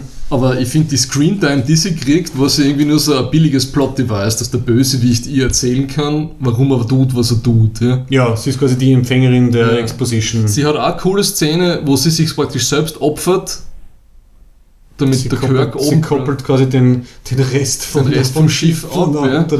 Und das beeindruckt dann den Bösewicht und dann erklärt er ihr das und dann war diese eine Szene, das war so willkürlich, ne? Wenn sie praktisch hinter der anderen gestanden wäre, wäre sie gestorben, ne? weil dann hätte er praktisch das Experiment von der Biowaffe mit ihr gemacht, weil dann wird sie kurz ab, dann, dann, dann, dann Mhm. kommt so die, das Shot runter und dann ist die eine in diesem, was Ja. nicht, äh, Dieser, dieser Testkammer, die gleichzeitig ein Lift ist, das ist nämlich sehr Testka- lustig. ja, natürlich, ja. Diese, diese Ancient Species hat er voll mitgedacht, weil man muss Ja. das natürlich multifunktional gestalten. ja, Ja, ähm, Die Uhura, finde ich, die kennt einmal zumindest irgendwas tun, was, was ein bisschen mehr äh, hm, zum Gelingen der Mission beitragt. Ja, ich finde, find, das wäre ganz interessant gewesen. Man, sie hätten ja zum Beispiel Uhura mit Chekhov tauschen können, dass der, dass der Kirk mit der Uhura am Anfang unterwegs ist und der Chekhov dort äh, eingesperrt ist. Also ich glaube, je nachdem, wie sie das konfiguriert hätten, äh, wäre für die Charaktere ganz was anderes rauskommen. Das Ähm, hätte mal, ja. das wäre mal spannend, ja. Ich meine, was zumindest ganz cool ist, sie, am Ende sie löst es eigentlich dann auf. Sie ist die, die erkennt, dass halt der Kral, ähm, dieser ehemalige Captain von der Franklin ist. Ich sage nicht, dass sie völlig unwichtig ist, ich sage nicht, dass sie nichts tut, aber ich habe Mhm. das Gefühl, man ist immer so ein bisschen so. Es wird immer eingeworfen, wenn man gerade irgendwie ein bisschen was braucht, so auf die Art. Ne? Mhm. Äh, Aber was mich gewundert hat, war das in den ersten zwei, ist sie, sind jetzt irgendwie alle, alle außer McCoy und, und Scotty die vollen Kampfsportler, weil sie, sie, sie tricht da gleich äh, jeden nieder, der irgendwie da über, in die Quere kommt. Das, das wäre mit den ersten zwei Filmen nicht auf. über das wollte ich mir gar nicht, also über die Martial Art wollte ich mich gar nicht Okay, auslassen. okay. Aber Weil im Nachhinein haben wir wirklich ist ja gedacht, total praktisch, die Leute warten immer drauf, dass sie uns das Gesicht kriegen. Also, ja, weil gleich, ja, sie rettet, rettet den Spock dann quasi am Ende. Mhm. Da hat diese herzige Szene, wo, wo sie fragt so, what are you doing here? Und er, I, I thought it was clear, I'm here to rescue you. Mhm. Und, und sie hat ihn gerade wieder rausgefischt. Ähm, was ich mir im Nachhinein dann denke, ob das nicht wieder ein bisschen über, äh, übertrieben ist, dass anscheinend wirklich jetzt jeder muss irgendwie der super Kampfsportler sein. Also alle sind natürlich Das ist, glaube ich, das vierte Trimester im super zweiten intelligent. Jahr. Von der Ah, von, der- von der Starfleet Academy, okay. Ja. Und nur der McCoy und der, und der Scotty haben da nicht mitgemacht und haben inzwischen was anderes gemacht, weil die zwei finde ich unter anderem deswegen so sympathisch, weil sie eben nicht, also sie wirken, Mhm. also es gibt ja die eine Szene, wo die Jailer ihren super Kampfsteck irgendwie ausfährt, wie sie glauben, dass sie Mhm. eine Bedrohung finden und der, der Scotty äh, nimmt sie dann irgendeinen Stern, Ja. den er da liegen sieht und, und schaut so, so, so, so herzig, so eine Mischung aus erschreckt Mhm. und äh, trotzdem total motiviert drin. Und was aber viel menschlicher wirkt, als dieses, ist mir wurscht, ich kann drei Klingonen äh, mit äh, ein paar Karate-Tritten umdrehen. Ja, und die Lassie hat auch anscheinend sehr viel Roundhouse-Kicks geübt, ne? Den macht sie öfter. Die, da glaube ich, weil sie halt so viel LAN war. Ja, das Gegenüber ist von der Bewegung so beeindruckt, dass, dass er praktisch den, den, den, den, die Kraft des Schlages willig empfängt, weil die Show so gut ist. Ja, da kriegt man wenigstens was Ja. fürs, für den Schmerz. Ja, also, aber das ist ein generelles Problem, dass in, in modernen ah, so Reboots und Actionfilmen generell, es müssen halt alle, es sind halt alle, alle super schön, alle super gescheit und alle sind super Kampfsportler und das ist halt auf die Dauer nicht ganz so. Ja. Beim Bösewicht, dem kann man es erklären, der war ja wirklich in einer, in einer Elite-Kampfeinheit, also dass der, der hätte eigentlich den Kirk voll aufmischen müssen. Schau, das verstehe ich jetzt nicht. Aber wahrscheinlich war er irgendwie so geschwächt vom, Vielleicht von seinem äh, äh, Aussaugprozess, Anpassungsgeschichtel. Ja, äh, ich finde das auch sehr praktisch, dass natürlich die, Un dass die Un-Aliens da Lebensverlängerungsgeschichten gemacht haben auf dem Planeten und er saugt dann andere Leute aus. Und dass sie die Drohnenarmee hinterlassen haben, nämlich. Ja. Also eigentlich die perfekte Voraussetzung Ja, ja, für ja. alles. Und er nichts damit Besseres zu tun hat, als äh, 150 Jahre seine Rache zu planen. Wie, nach, wie nachtragend kann man eigentlich sein? äh, aber das ist wirklich so, man, man, man muss das genießen, es ist, es, ist, es, ist, es ist flutschige, lustige, wirklich ein kurzweiliger Film Mhm. und du darfst nicht irgendwie Step by Step so, warum machen sie das jetzt eigentlich? Mhm. Wieso ist das jetzt so? Das musst du einfach echt lassen, ja? das Ja. ist vorbei. Also, Und ich habe das auch gemerkt beim zweiten Mal schauen, man ist ja logisch, aber beim, beim ersten Mal eben der Film funktioniert und, Ja. und ist ein schönes, äh, schönes, einheitliches Ding. Und wenn man halt ein zweites Mal schaut, dann ja, leidet leidet sehr. Also, also das nächste Mal, glaube ich, selbst wenn es für einen Podcast ist und quasi zu Recherchezwecken, werde ich, glaube ich, Star Trek-Film nur einmal schauen und dann von dem ersten Eindruck dann irgendwie aus äh, und dann erst ein Jahr später vielleicht noch einmal. so wie ich das mache. Ich habe nur einmal gesehen. Ja, ja aber Und der Drang, der. Drang, also einmal anschauen auf jeden Fall, ne? Aber den Drang, ein zweites Mal ins Kino zu gehen, also, hm, heute jetzt bei dem Film nicht. Kommt ja wahrscheinlich alles auf Netflix, ne? Ja, und was mir, was mir auch sehr gut gefallen hat, also was eben anscheinend von Justin Lin die, die Vorgabe war, ist einfach, dass sie halt kreativ das, das Set genutzt haben und halt die Innenräume von der Enterprise wirklich in allen Lagen, die es irgendwie Mhm. gibt, also teilweise während dem Kampf halt mit diversen Schwerkraftproblemen. Ja, das hat gut Dann ausgeschaut. die, dann die unter, abgestürzte Untertassensektion, äh, ein super, super Umfeld einfach um äh, ein super Setpiece. Also es war einfach total spannend. Und im Nachhinein denke ich mir, bei Generations haben sie ja die Untertassen-Sektion abgestürzt, aber man hat es dann nachher nie wieder gesehen. Gell? Also, und dann war der Fokus so auf Kirk und Picard und was wirklich gefällt hat, war dieses, okay, was ist dann eigentlich im Schiff und wie schaut das dann aus und was kann man noch machen, was einfach so eine coole, äh, ein cooles Set ist. Wobei dann wieder diese Geschichte mit ähm, Kirk schießt auf irgendeine Antriebsdüse, die sich dann entzündet und dann, dann, dann feuern irgendwie alle und dann dreht sie die ganze Untertassensektion um Und zergatscht die eine und böse. zergatscht natürlich nur die eine böse, die anderen kommen weg. Äh, ja, da war es dann wieder so, okay, wir brauchen wieder Aber das war für mich ein Beweis, dass der Film zumindest besser ist als Prometheus, weil die Leute anscheinend richtig weglaufen. richtig weggelaufen sind von einem großen runden Ding, was umfällt. Wobei da haben sie, glaube ich, auch irgendwas ausgelassen oder ausgeschnitten, weil beim zweiten Mal schauen, ich habe das versucht, irgendwie mitzuteilen, die werden da nicht wegkommen. Also Mhm. man, das Ding hat ja irgendwie, weiß nicht, wie viel, 200 Meter Durchmesser oder so und, und sie, sie fallen schon fast im 90-Grad-Winkel runter. Also erstens, glaube ich, hätten sie sich Ja. alles gebrochen. Und sie werden, also ja, vielleicht fällt irgendeine Szene oder so. Und ist dir das aufgefallen? Ich habe gefunden, es war relativ viel Shaky Cam die ganze Zeit. Aha, nein, das wäre mir nicht ist, aufgefallen. das, ich hab das Gefühl, das, das Bild hat pe- permanent gewackelt Mhm. Bei den Action-Szenen und so. Und das hat mir dann irgendwann mal schon ein bisschen so, okay, okay, ich weiß eh, es ist gerade gefährlich und so weiter und so fort und es geht gerade ab, aber hört's auf mit dem Wackeln von der Kamera. Okay, ist möglich, ja.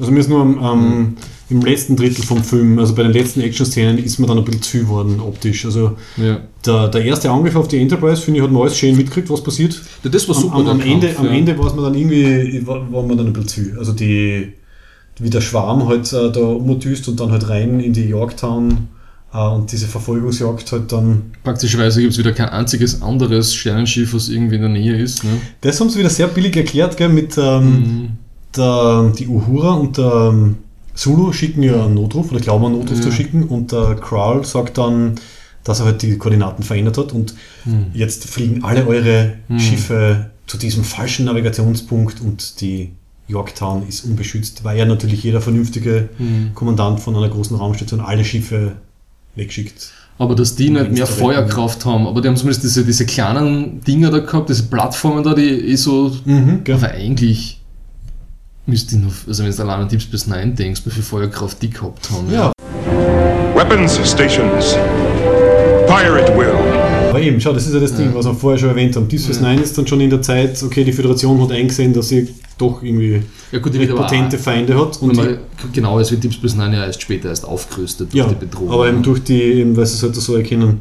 Ich denke mal, also ich finde, das hat insofern reinpasst, aber Yorktown war für mich halt so mehr so das, das friedliche Symbol für Fortschritt. Ah, Aber der Schild war anscheinend sehr gut. Also durch den sind sie nicht durchgekommen, die Schwarmschiffe, sondern sie haben auf die Schleuse. Weil das ja lassen. wie kommen die so einfach durch Schutz von der, Enter von der Enterprise durch? Die haben nicht einmal drauf geschossen, die fliegen einfach durch. Ja, das war so. Also neben, neben äh, Zeile, was haben wir gesagt haben, die the Shield Frequencies have no effect. Aha. Also anscheinend hat die Yorktown dann die besseren Shield Frequencies, weil da funktioniert es dann. Hm. Und dann müssen sie dann fürs zum, aufs Eingangstor gehen. Ja, und sie haben, sie haben Polizeischiffe. Ah, das, das war süß, ja. Und dann wirst du wirst das Bösewicht Raumschiff am Schluss verfolgen und dann stehen da die Polizeischiffe. Und so, du, du, du, Du, du, aber dass sie vielleicht draufballern auf das Ding mit der großen Biowaffen, wenn sie eh noch im Vakuum in der Röhre sind, Ja, auf das sie ja. nicht gekommen. Du, ich glaube sogar, die haben gar keine Waffen drauf. Das, nein, ich- glaube, das war absichtlich witzig gemeint, Ja, oder? So quasi, Ich glaub, das da, war- Das ist so wie. Die sind nur dort gestanden, damit er nach oben fliegt. Das war damit sie einen Grund haben, warum er abbiegt. Möglich, aber ich glaube ehrlich gesagt, also mein Vergleich wäre, das wäre so, wie wenn du in Graz halt die Ordnungswache holst statt der Polizei, wenn irgendwer zehn Leute gekidnappt hat. So war das für mich ungefähr. Die Yorktown hat einfach ein paar lustige Polizeischiffe, die wahrscheinlich hauptsächlich Strafzettel verteilen. Ah, halt nicht, nicht equipped, nicht equipped für solche Fälle. Weil wenn du denkst an das fünfte Element, ne? an die Szene, wo in der Folge sagt, wo die Polizeistiefel so aufgefadelt sind, wie es dann voll aufs Taxi ballern, Ja, ja. sowas hätte man da Ja. erwartet. Bitte, blast es aus aus der Röhren. Ja, na, man hat natürlich äh, highlighten müssen, dass halt äh, die, Enterprise, äh, die Franklin in dem Fall dann das rettende Schiff ist. Aber das finde ich war sehr lustig, wobei es auch eine, eine sinnlose CGI- und Action-Szene war, dass sie die Franklin quasi zur größten Dartscheibe der Welt machen. Äh, weil sie eben, wie du sagst, sie, sie fliegt dann halt so hoch und dann so die, die, der Crawl und die anderen drei Schiffe so wupp, wupp, wupp. und dann klamaukig, aber hat mich weniger gestört als die Sabotage äh. Das ist Was gibt es sonst noch zu sagen? Was ich noch ganz lustig gefunden habe, ist, warum die Jailer Jailer hast. Hat da der Simon Peck in einem Interview gesagt, also wie sie den Film geschrieben haben, haben sie halt noch keinen Namen für sie gehabt, sondern sie wollten nur halt einen kick-ass female character like Jennifer Lawrence in Winter's Bone. Und dann hat er gesagt, irgendwann ist ihnen das ein bisschen zu lang geworden, dieses like Jennifer Lawrence, und haben es nur mehr J-Law, Ah. also Spitznamen von Jennifer Lawrence genannt. Und dann haben sie halt auf J, aus J-Law haben sie dann J-La gemacht. In was für einem Film? Winters? Aha. Winter's mit dem ist sie bekannt worden. Das war der Oscar, den sie gekriegt hat. Ja, oder? genau. ja. Ja, und der schwule Solo. Oh my. Und ich habe nachgelesen, es war so irgendwie, als, als ob der George Takei was dagegen gehabt hat, aber das hat nicht gestimmt. Das ist eine Falschdarstellung. Mhm. Äh, Es ist ein bisschen eine Formulierung, so. Er hat irgendwie gemeint, er ist enttäuscht, dass sie nicht einen neuen Charakter Nein, er hätte erzeugt haben und stattdessen den alten geändert. ja, und das ist dann natürlich irgendwie so ähm, in so einem blöden Hype oder irgendwie so äh, anders durchfaschiert worden von den Medien. Mhm. Er hat nur gemeint, er hätte sich gefreut, wenn das Erbe sozusagen von Gene Roddenberry gewahrt worden wäre und die Charaktere gleich geblieben wären. Ja, Aber ich finde, sie haben es be besser hätten sie es nicht machen können. ja sie haben super elegant. Ja. null kommentiert, ganz, also in, eh in Star Trek-Manier. Mhm. Es ist nicht, also, dass es einfach Normalität ist, dass er von seinem Mann und seinem Kind abgeholt wird. Das habe ich super gefunden. Ne? Mhm. Ja. Und einfach generell Liebing, ja. Also die Enterprise kommt halt nach. was Warum nicht, der auf nach- der Basis wohnt, habe ich nicht verstanden. Das will ich jetzt gerade sagen. Aber- ähm, das habe ich so lieb gefunden. Also sie kommen ja quasi zum ersten Mal auf Shore Leave seit drei Jahren. Und ich glaube, Mhm. dann ist es klar, dass er quasi ihm nachfliegt. Also er weiß einfach, okay, Sulu kommt nach Yorktown, was mache ich mit der, unserer Tochter? Mhm. Ich komme auch nach Yorktown, wir machen dort zusammen Shore Leave. Aber ist das nicht furchtbar weit weg, die Yorktown? Ich schätze mal, äh, der Sulu hat seinen Dienstplan rechtzeitig gekriegt und er hat es ihm sagen können, dass er dann dort sein wird. Ja. Also sie haben einfach gemeinsam Urlaub In der Zukunft ja. haben sie sicher Advanced Doodle-Apps und so, dass Ja. das ausgeht, wo dann... So, äh, will you be at Yorktown? Yes, no, maybe. Äh, ja, na, also im Film sehr subtil geregelt. Ähm, aber ja, man, der Takei hat schon ein bisschen recht, dass sie, sie hätten einfach einen neuen Charakter äh, äh, machen können. Vielleicht Das ist die ist Lassie ja lesbisch. Wer weiß schon. Ja? Oder man, wer weiß, was die, man, was, was immer für eine Alien-Spezies ist, was die für Konzepte generell haben. Von, Ich bin mir ziemlich sicher, dass es eine Frau ist. wissen wir nicht, wissen wir nicht. Du weißt, die, die Lassie ist keine Frau. Vielleicht ist es Okay. zufällig eine Alien-Spezies, Es ist halt- wo die, ganz die, leicht die 17, anthropomorph. die 17 Geschlechter haben und das eine Geschlecht schaut halt zufällig so aus wie menschliche Frauen. Mm. Weißt du, es könnte ein paar, ein paar funny Scenes im nächsten Film dann geben, wenn das äh, irgendwie erforscht wird. Ich salutiere vor deinem offenen Geist. Das gefällt mir sehr gut, Max. Und was ich noch lieb finde, ist, dass sie, ich habe ein Interview gesehen, wo der ähm, Zachary Quinto, also der Spock und der Chris Pine, der Kirk und halt sie, die Jailer, äh, irgendwie zusammen sind und sie scheinen eine gute Chemie zu haben. Ja. Also in den vier Minuten, die sie da zusammengesessen haben, also die zwei Männer links und rechts und sie in der Mitte, also es hat sehr viel so ein bisschen, also so, also man merkt, dass sie sich gut, gut verstehen, also so, also Ja. so, so Berührungen und, und, und sehr viel äh, hin und her äh, grinsen und so. Also ich glaube, Es waren die ganzen, diese ganzen Chemie- Szenen Chemie von der dahin, Crew ne? mit den Dialogen und am Schluss die Sauf-Szene habe ich auch super Oh, gefunden. ja. Ja. ja. vor allem, dass sie, glaube ich, dann irgendwie schon zehn Glaseln vor sich stehen hat. Ja. They told me it would take my edge off, my edge is still not off. Nein, die war cool. ja. Sehen wir hoffentlich dann mehr davon, ja? Im nächsten. Scheint sehr Lichtschwert im nächsten Film. Eh, gell, der Stecken hat Potenzial, gell? Wer weiß, was da noch rauskommt. Ähm, ja, und ansonsten, also die, man, man merkt eben, dass der, der Simon Peck ein Fan ist und sie auskennt. Also sie haben nicht so eklatante äh, Rip-Offs gemacht wie bei Into Darkness, äh, sondern halt sehr viele nette kleine Szenen. Also das mit der, irgendwann halt beschwert er sich drüber, dass sie vielleicht im Weltraum von einer, einer Green Space Hand aufgehalten Ja, werden. ja. als Anspielung an die, die, die Folge mit, mit Ja. Apollo. Und man hat man es dann im Abspann sogar gesehen. Also beim zweiten Mal schauen ist mir das dann aufgefallen. Man sieht dann in diesem CGI äh, äh, Abspann, sieht man dann die Green Hand. Oder auch so eine Kleinigkeit gleich am Anfang vom Film, wo halt der Kirk sagt, äh, I ripped my shirt again. Das habe ich auch so großartig gefunden. Wie er von diesem Treffen mit diesen Ja. zuerst sehr bedrohlich aussehenden Außerirdischen, die aber dann nur so 30 Zentimeter lang sind, irgendwie dann zurückkommt. Also die Crew hat mir gut gefallen, aber der schwächste, finde ich, ist der, ist der, ist der Spock-Darsteller, der, Der Quinter, der echt? Quinter, ich finde. What'd you do? A typically reductive inquiry, Doctor. Ich finde, das ist die schlechteste Spock-Interpretation, die du noch machen kannst. Ja, weiß nicht. Ich finde, der bringt noch wenig, also das ist nur so ein emotionales Befinden von Mhm. mir. Ich finde, der bringt den Charakter nicht um. Ja, lustig, ich habe immer gedacht, dass er eigentlich erstaunlich gut passt. Also, Mhm. Wobei wahrscheinlich der McCoy ist, ist für mich irgendwie der beste, Ja. jetzt wenn man den alten und den neuen irgendwie hernimmt. Ähm, Ja, der, der, der Carl Urban, Mhm. der ist schon super. ja. Ja, gut. Gehen wir über zur Betthupferl-Sache, ha? Mhm. Every Ferengi business transaction is governed by 285 rules of acquisition to ensure a fair and honest deal for all parties concerned. Well, most of them anyway. Ja, nach dem Schwarzenegger Erfolgsregeln sind wir jetzt wieder zurück zu den Ferengi Erwerbsregeln. Und zwar bei der Nummer 45. Lies mal vor, bitte. Das ist eine ziemliche Lücke. Gell? Letztes Mal haben wir gehabt 35 und 36 Ja. und dann ist halt im offiziellen Kanon gibt es dann halt lange nichts. Dann kommt die Nummer 45. Äh, die heißt auf Englisch Expand or Die und auf Deutsch Wer nicht expandiert, ist tot. Ja, und äh, mein erster Gedanke war, ja, sagt die Krebszelle im Körper und grinst. Also mir, mir erinnert das, das ist das urkapitalistische Gewinnmaximierungsding, ne?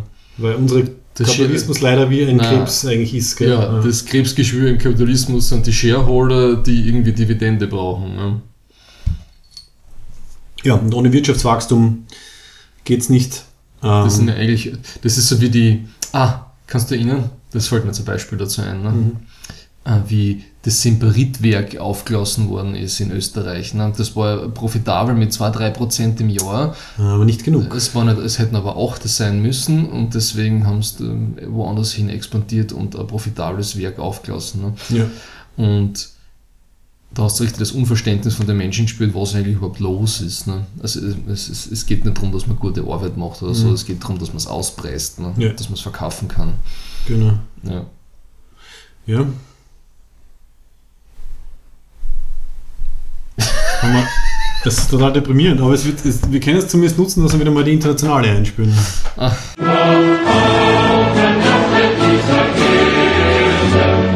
Ja, ansonsten fällt irgendwas aus dem Show-Business ein. Also mir denkt da. Showbusiness und Expansion. Ja, das Irgendwer hat gerade, ja, ich habe gerade vergessen, irgendwer hat Yahoo gekauft. Wer hat denn Yahoo gekauft? Ich habe es vergessen. AOL? Ich glaube, AOL gibt's noch? AOL, AOL hat Yahoo gekauft. Okay, ich doch, die sind schon längst irgendwo unter den Bus äh, geraten. Ha? Bin ich da schon drin oder was? Ich bin drin. Ah, wobei, Expand, doch, jetzt weiß ich was. Ist dir aufgefallen, dass, ähm, ich, ich glaube, bei Star Trek Beyond hat es, glaube ich, fünf oder sechs Produktionsfirmen gegeben. Weil es war ja am Anfang, sie haben extra die Anfangsmusik. Ah, das Alibaba da? Genau. Die chinesische Genau, Firma? genau. Das fällt unter Expand or Die, weil ähm, da habe ich mit, mit, mit Nick äh, ein bisschen geredet dann nach dem Film. Ja. Sie passen inzwischen die Sachen schon so an die, an die Märkte an, in denen es halt am besten funktioniert. Also der chinesische Markt wird eben Mhm. immer wichtiger. Ja, also quasi der amerikanische Filmmarkt erkennt langsam, dass halt Domestic Mhm. bei weitem nicht das Geld macht, was er machen will. Transformers. Genau, Transformers ist hat sich voll angepasst. Schlagt ja. voll ein in, in, Ja. in. Das ist der einzige Grund, glaube ich, warum der Film profitabel ist. Ne? Richtig, richtig, ja. Oder also Sachen wie, ich glaube, dass es den, den fünften Teil von Ice Age oder so gibt, also soweit ich weiß, äh, ist der auch schon lange nicht mehr äh, populär in den USA, aber halt funktioniert anscheinend, glaube ich, in Europa in dem Fall. Also Der Deadpool ist ja verboten gewesen in China. Aha, war das, war das, Das zu, war zu viel. Zu, zu Nein, das war subversiv. zu- das war zu viel. Ja. Nein, die wissen schon, was sie einlassen, mit was sie Geld machen. Und ich glaube ehrlich gesagt auch, dass wir nicht so weit weg haben, bis vielleicht dann so leicht angepasste Filmvarianten gibt, dass halt dann, keine Ahnung, Transformers 17 wird halt so. dann eine gewisse Sequenz haben, die halt nur für chinesisches Publikum drinnen ist. Hm. Äh, und das wird halt dann austauschen, ist halt dann für amerikanisches oder für europäisches Publikum irgendwie anders. Also, Also gleich wie die Pornofilme in den USA, wo in jedem Bundesstaat eine andere Sache verboten ist. Ne? ah, deswegen drehen sie immer das ganze Potpourri an Szenen, damit sie dann eine Ja. weglassen können, ohne dass es ähm, Gewisse auffällt. sind hier zugelassen und dort verpönt. Ja. Warte, mit den meisten amerikanischen Staaten ist nur äh, Dry Humping in der Missionary Position erlaubt, oder? Das macht das Ganze dann ein bisschen schwierig. Ja. Aber ja. Ja, also diese, diese Expansion, also der Markt, die Produzenten richten sich nach den Märkten und egal wo die Märkte sind, da wird es ja dann angepasst. Ja. Dann blicken wir noch ein bisschen in die Zukunft vielleicht. In die Zukunft? In die Zukunft, ja, was wir so vorhaben. Also When this baby hits 88 miles per hour, you're gonna see some serious shit. Zuerst erst Ich, ich, ich reiß meinen Earl Grey Beutel jetzt auf und schau, was ich sehe. Oh, bitte. Äh, wie, wie bei Harry Potter machen wir jetzt ein bisschen eine es, Divination. Es wird total braun, glaube ich. Also Master Hofer gewinnt Befürchte. ja. im Oktober. Ähm, na, wir, haben- wir haben ja schon ein paar Ideen. Also wir reden vielleicht in einer nächsten Folge über äh, Ghostbusters, alt und neu, plus dem allgemeinen Thema halt Feminismus, Gender und sonstige Sachen, die jetzt halt Wobei, da müssen wir uns wieder- leider mit reingenommen worden sind, weil wir sind nicht manns genug, dass wir es allein machen. Wir brauchen da, zum, wir müssen da wieder eine, eine, eine, eine Gender-Expertin äh, äh, engagieren. Also wir würden, wir würden wen kennen, wir müssen das noch organisieren, Ja. dass wir wieder mal eine, eine Gästin, wie die Anna-Maria damals, äh, reinbringen. Ja. Ja, ob so Sachen wie, wie, wie Suicide Squad irgendwie wert sind, äh, eigene Sendung zu machen. Und das wäre wieder mal ein, ein Superheldenfilm, den ich mir anschauen würde. Na schau, ja. Oder vielleicht Suicide Squad und Doctor Strange zusammen, falls der relativ Doctor Strange würde ich mir sogar anschauen. Ja. Wieder unser, unser guter Cumberbatch. Es tut zwar weh, dass die, dass die Tilda Swinton in einem, in einem Marvel MCU-Film drinnen ist, aber gut. Ja, wie haben wir das letztens gesagt, also die Hollywood-Stars sind wie Pokémons und Mhm. äh, Disney fangt bald alle ein. Pokémons. Ja, Pokémons können wir reden, ja. Aber ich spiel's nicht. Spielst du's? Nein, ich spiele nicht. Ich habe nur aufgrund der allgemeinen Hysterie. Ähm, ich glaube, es gibt, ich habe halt, ich habe auf äh, in der, in, im Poké-Index habe ich nachgeschaut, wie viele Pokémons es gibt. Mhm. Was schätzt? 700. Das sind, glaube ich, ziemlich genau 740. Du bist, äh, ja, bist du Ja, wirklich nur du, geraten du jetzt. spürst Geil. selber. Es ist ja okay. Ich spiele nicht selber. Ähm, aber ich finde es sehr lustig. Also ein paar, mit ein paar Leuten habe ich jetzt geredet, die spielen, die halt dann so die, ich meine, es ist ja noch ein bisschen buggy. Also sie. Buggy? Buggy, also es gibt sehr viele Bugs. Mhm. Also es funktioniert noch nicht alles. Aber es ist lustig, wenn man dann wirklich in Graz einfach Gruppen von Leuten Mhm. zu jeder Tageszeit und Nachtzeit halt mit dem gezückten Handy im Kreis stehen Ich habe es lustig gefunden, die tumultartigen Szenen in New York, wo sie in so einem, in einem, in einem Turnierplatz, ne, gibt es ja Turnierplätze, Mhm. auf einmal zwar 500 Leute gewesen sind und wo alle in eine Richtung rennen, weil da auf einmal irgendwo ein seltenes Pokémon Auch, auftaucht um, ist. um noch einen, einen letzten Zusatzkämpfer reinzubringen. Mhm. Ja, also ich glaube, über das werden wir nicht reden. Aber was ich noch ganz nett finden würde, ähm, weil wir jetzt ausnahmsweise gerade beide das gleiche Computerspiel spielen, nämlich das neue Doom.